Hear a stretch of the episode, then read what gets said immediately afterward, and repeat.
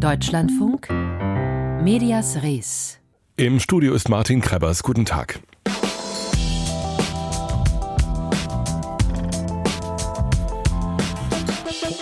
Trüge die Hauptschuld am Zweiten Weltkrieg und der Krieg in der Ukraine könne in zwei Wochen vorbei sein. Aussagen Wladimir Putins in einem Interview, das diesen Namen nicht verdient. US-Talkmaster Tucker Carlson gab dem russischen Präsidenten seine Bühne und der wusste das zu nutzen. Eine Analyse von Putins Medienstrategie hören Sie jetzt und wir schauen dann auf den Einfluss sozialer Medien auf das Superwahljahr 2024, wo nicht nur in Russland, sondern auch in den USA Präsidentschaft Präsidentschaftswahlen stattfinden.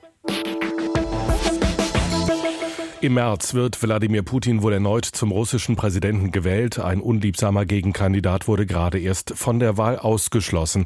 Echten Wahlkampf muss Putin also nicht fürchten, ebenso wenig wie eine schnelle Niederlage in der Ukraine.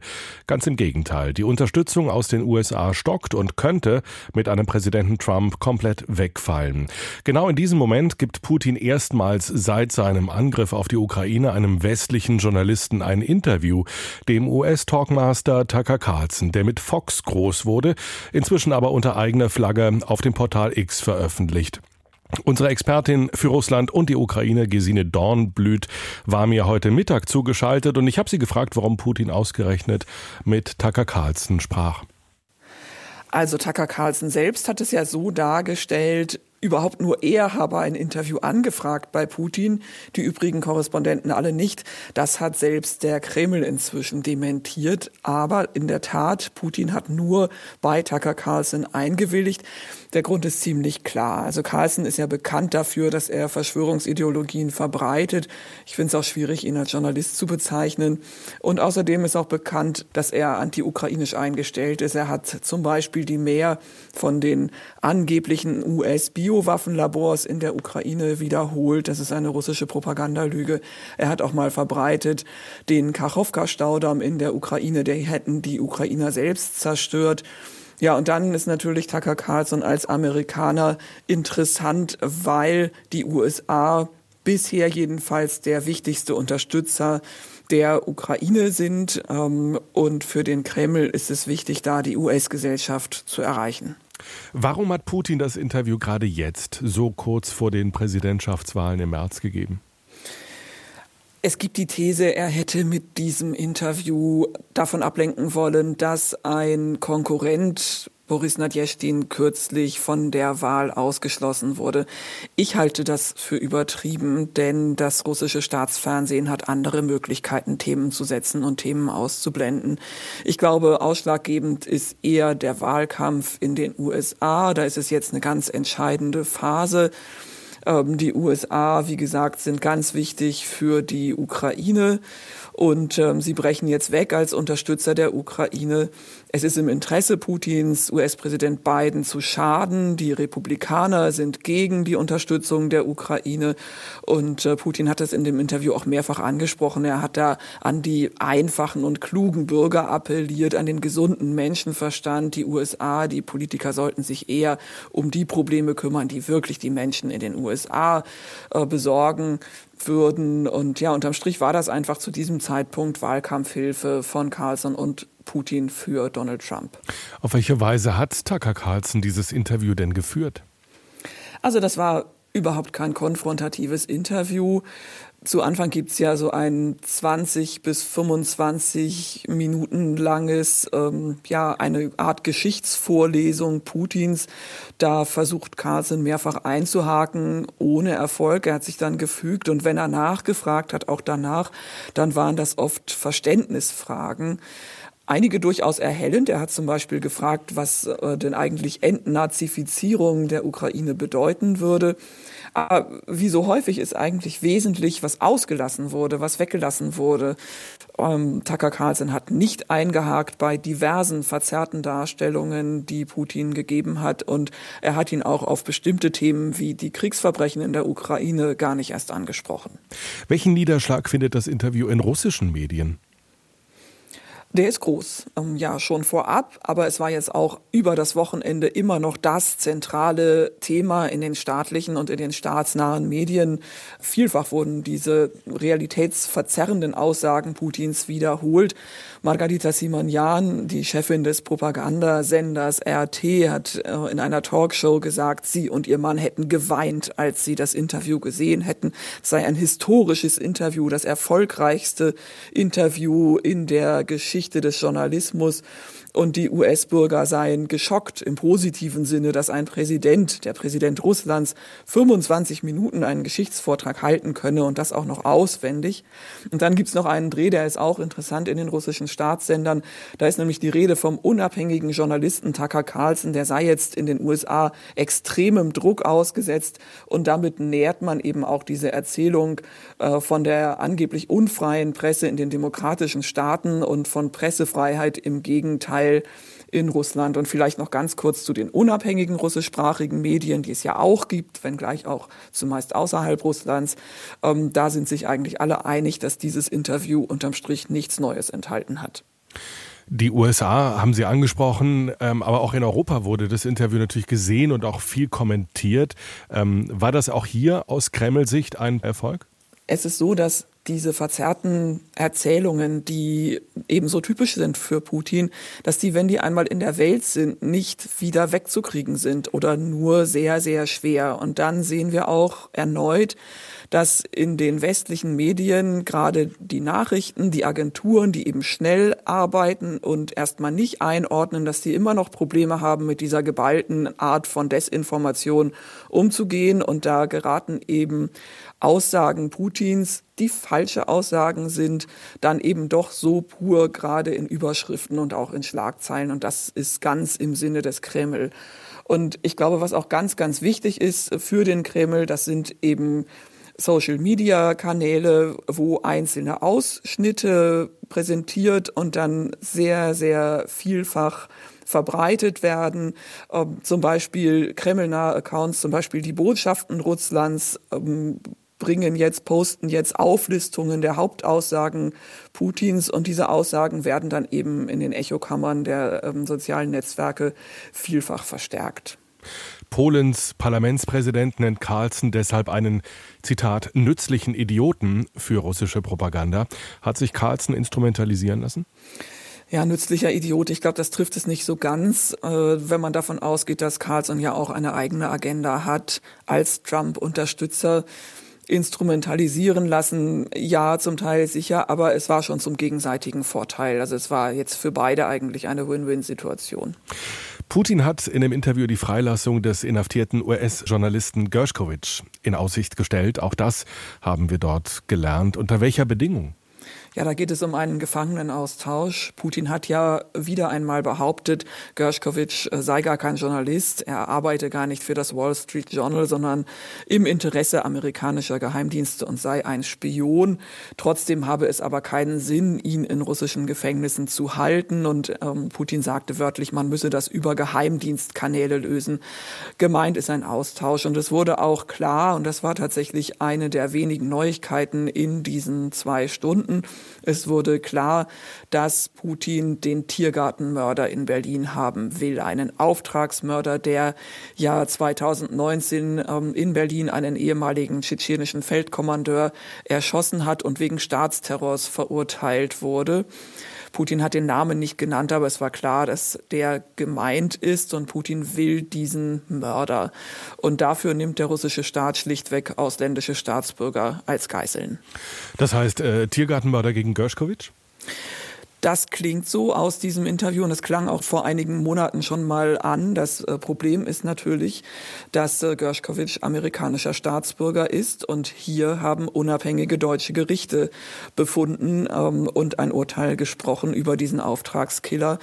Und das ist insofern eine Sache zwischen der Bundesregierung und den USA ob man da zu einer Einigung kommt. Aber es ist eben sehr schwierig, denn ähm, Deutschland will da keine Erpressung zulassen. Nichts anderes ist das von russischer Seite. Zugleich möchte man natürlich alles tun, um Gershkovich zu retten und ihn zurückzuholen aus Russland. Russlands Präsident gibt US-Talkmaster Tucker Carlson ein Interview und nutzt damit das Portal X, um auch im Westen seine Botschaften zu platzieren. Das war die Analyse von Russland-Expertin Gesine Dornblüt. Vielen Dank.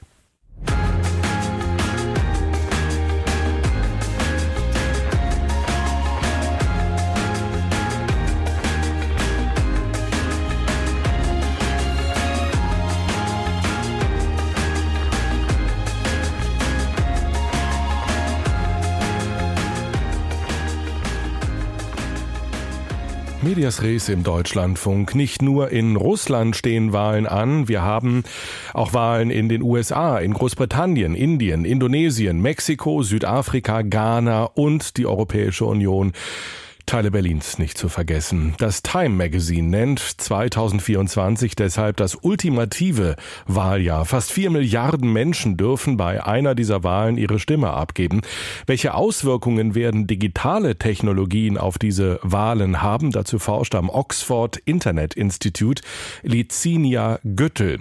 Ich habe sie vor der Sendung gefragt, wie digital wird der Wahlkampf 2024? Ja, ich glaube, das ist eine sehr spannende Frage. Wir werden ja, wie Sie gerade schon kurz angeschnitten haben, in dem Superwahljahr 2024 in ganz vielen unterschiedlichen politischen und geografischen Kontexten Wahlen beobachten können. Und dort finden die Wahlen ja auch immer in sehr unterschiedlichen politischen Systemen statt, auf sehr unterschiedlichen Demokratieniveaus und entsprechend auch sind ganz unterschiedliche soziale Medien oder digitale Formen dort relevant. Also ich glaube, das ist sehr schwer, das pauschal zu sagen. Auf der anderen Seite gibt es ganz viele unterschiedliche Ebenen, auf denen wir eine Interaktion beobachten können. Also auf der ersten Ebene werfen natürlich die Wahlkampagnen viele Fragen auf. Also wie präsentieren die Kandidaten und Kandidatinnen sich auf den sozialen Medien? Wie nutzen Parteien vielleicht auch soziale Medien und Daten, um Wähler gezielt anzusprechen und für sich zu gewinnen? Und es gibt natürlich auch schon viele Debatten über soziale Medien und Desinformation. Welche soziale Medien sind von Desinformation betroffen? Reagieren die sozialen Medien und die digitalen Plattformen auch auf diese Problematik? Problematischen Phänomene wie Hate Speech oder Desinformation. Und ich glaube auch interessant, vielleicht besonders bei den europäischen Wahlen, sind solche Fragen wie, inwiefern behandeln eigentlich politische Parteien und Kandidaten diese digitalen Themen, zum Beispiel rund um soziale Medien, auch in ihren Kampagnen und Parteiprogrammen. Bleiben wir mal bei der Desinformation. Die gibt es schon lange und die Sorge, dass sie Wahlen entscheiden könnte, ebenfalls. Wie groß ist das Risiko in diesem Jahr? Ich glaube, dass Desinformation natürlich ein sehr wichtiges Thema für unsere Demokratien ist. Wenn wir über Wahlen reden und über Wahlentscheidungen, ist es, glaube ich, aber auch gut, nicht panisch irgendwelche voreiligen Schlüsse zu ziehen, weil wenn wir zum Beispiel in die Politikwissenschaften schauen, dann sehen wir auch, dass Wahlentscheidungen sehr, sehr komplexe Entscheidungen sind, die von ganz vielen Faktoren bestimmt werden. Also zum Beispiel, wie sympathisch sind mir die Kandidaten? Habe ich eine Parteibindung? Was sagt mein soziales Umfeld? Welche Medien konsumiere ich? Und wie empfänglich bin ich überhaupt für die diese Desinformation. Also ich glaube, es ist immer ganz hilfreich, sich Desinformation einmal von der Angebotsseite und einmal von der Nachfrageseite anzuschauen. Also es kann natürlich sein, dass wir ganz viel Desinformation auf den sozialen Medien sehen. Das muss aber nicht unbedingt heißen, dass es eben auch eine Nachfrage danach gibt. Welches Land haben Sie denn beim Thema Desinformation ganz besonders im Blick? Also in Indonesien war das auf jeden Fall auch ein Thema, weil wir das doch schon 2012 in der Wahl in Indonesien das erste Mal gesehen haben. 2019 hat es da auch schon eine Rolle gespielt. Es gibt tatsächlich zivilgesellschaftliche Organisationen, die jetzt beobachten konnten, dass es bei dieser Wahl weniger ein Thema war. Aber natürlich auch die Wahlen in den USA oder auch in Großbritannien können dann natürlich auch spannend sein. Bei den europäischen Wahlen kann es sicherlich auch in unterschiedlichen Länderkontexten dann mehr oder weniger Desinformation geben. Das lädt dann vielleicht auch zu sehr spannenden Vergleichen an. Sie haben Indonesien gerade angesprochen. Da wird in dieser Woche gewählt und da schreibt das Redaktionsnetzwerk Deutschland, Zitat, vom Terrorgeneral zum niedlichen Opa, wie Indonesiens Präsidentschaftswahl auf TikTok entschieden wird. Zitat Ende. Was ist damit gemeint? Welche Rolle spielt TikTok dieser Tage in Indonesien? Erstmal zum Kontext zu Indonesien. In Indonesien haben wir eine sehr junge Wahlbevölkerung. Also etwa 50 Prozent der, ähm, der Wahlbevölkerung ist ungefähr unter 40. Das heißt, TikTok, das ist ja so eine, genau so eine Kurzvideoplattform, die sehr gerne auch von jüngeren Menschen genutzt wird, ähm, spielt da schon mal allein demografisch eine recht wichtige Rolle. TikTok hat als Plattform so eine Eigenlogik, bei der audiovisuelle Inhalte eine sehr große Rolle spielen und zum Beispiel auch so Formate wie TikTok Challenges oder irgendwie Tänze. Das Zitat, was Sie gerade angesprochen angesprochen haben, spielt auf den Prabowo Subianto an. Der führt gerade in den Umfragen und wie Sie auch angesprochen haben, war der in der Diktatur in Indonesien, die es bis 1998 gab, ein General, dem auch Menschenrechtsverbrechen zu Last gelegt wurden. Er wurde deswegen nicht verurteilt, aber die Anschuldigungen ähm, stehen im Raum. Er ist momentan Verteidigungsminister und möchte jetzt eben Präsident werden. Und er hat auch TikTok äh, sehr intensiv genutzt. Ähm, seine Katze hat auch einen eigenen Social-Media-Auftritt. Und was auch viel besprochen wurde, war, dass er sich mit Hilfe von generativer KI so eine Art Cartoon-Figur von sich und seinem Vizekandidaten hat anfertigen lassen. Das heißt, man sieht ihn nicht mehr wirklich als ähm, ja, die Person, die er ist, äh, teilweise in dem Wahlkampf, die sieht man natürlich auch, aber es gibt auch eben auf Wahlplakaten und auch auf TikTok diese verniedlichten Cartoonfiguren von ihm und seinem, ähm, von seinem Vizekandidaten. Und das hat er gemacht, um sich so ein knuddeliges Image zu verpassen oder irgendwie niedliches Image. Und das scheint auch funktioniert zu haben, gerade bei jüngeren Wählerinnen und Wählern, die die Diktatur gar nicht mehr aktiv mitbekommen haben. Hm, das heißt, hier wird gar keine Falschinformation verbreitet, sondern einfach nur ein sehr einseitiges Bild gezeichnet. Genau, also wir sehen quasi, dass ja, soziale Medien da quasi genutzt werden, um sich äh, ja, seiner Persönlichkeit vielleicht einen anderen Anstrich zu verpassen. Hier vielleicht auf eine Art, wie wir das vielleicht in Deutschland oder im europäischen Kontext vielleicht nicht kennen. Aber genau, also es geht gar nicht wirklich um die Desinformation, sondern ich würde einfach sagen, eine Art Marketing. Welche Rolle spielt künstliche Intelligenz? Gerade um diese generative künstliche Intelligenz gibt es ja in diesen Tagen sehr, sehr viele Debatten und sehr viele Ängste. Ich glaube, dass es da immer sehr hilfreich ist, die Einzelfälle zu betrachten und zu betrachten. Diesen Marketing-Trick oder Wahlkampftrick mit der Cartoon-Figur, das hätte man auch hervorragend mit einem Grafikdesigner schaffen können. Da bräuchte man jetzt nicht unbedingt generative KI für. Auf der anderen Seite hört man natürlich auch viele Befürchtungen aus den USA, dass da irgendwie Stimmen verändert werden können oder die irgendwie zu anderen Zwecken in den Wahlkampf eingesetzt werden könnte was natürlich dann auch Fragen hervorruft, wie regulieren wir Wahlkämpfe, aber auch gleichzeitig, welche Verantwortungen kommt der Plattform zu, weil diese Themen der generativen KI oder auch generell der KI, das findet ja oft auch auf den Plattformen statt und um die führen wir ja schon seit ganz vielen Jahren Debatten, was deren Verantwortung und auch die Regulierung dieser Plattform angeht. Digitalpolitik, Digitalisierung, sind das eigentlich Themen, die auch selbst im Wahlkampf eine Rolle spielen? Ja, also ich glaube, das wird vor allem ähm, bei den Europawahlen sehr interessant werden, weil wir ja in den letzten Jahren auf der Europäischen Union viele Initiativen gesehen haben, die sich mit Digitalpolitik beschäftigt haben. Also in jünger Vergangenheit haben wir natürlich den EU AI Act oder zum Beispiel auch die Datenschutzgrundverordnung, die auf europäischer Ebene beschlossen wurde.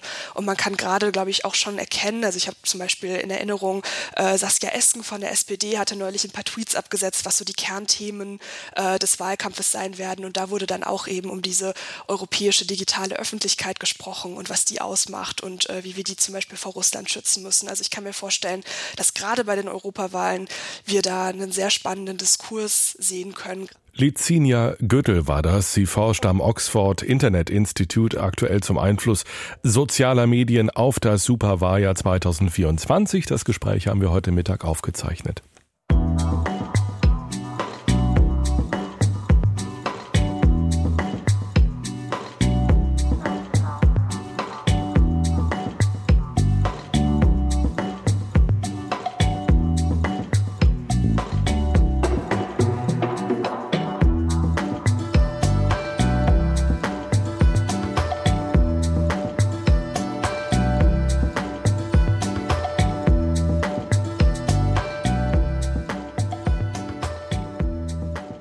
Über KI im Wahlkampf sprachen wir gerade. KI revolutioniert aber nicht nur die Politik, sondern auch den Protest. Sie kann nämlich helfen, Proteste und Demonstrationen zu schützen. Wie das genau geht, dazu forscht die Medienwissenschaftlerin Sophie Opitz am Thomas Mann Haus in Los Angeles. Unsere Korrespondentin dort, Katharina Wilhelm, hat sie getroffen. Gesichtserkennungsprogramme sind nicht ganz neu. Doch künstliche Intelligenz hat diese Technologie stark verbessert. In China zum Beispiel wird sie auf öffentlichen Plätzen verwendet. Sie gilt auch als umstritten, vor allem, wenn sie beispielsweise Demonstranten erkennt, möglicherweise zu Verhaftungen führt.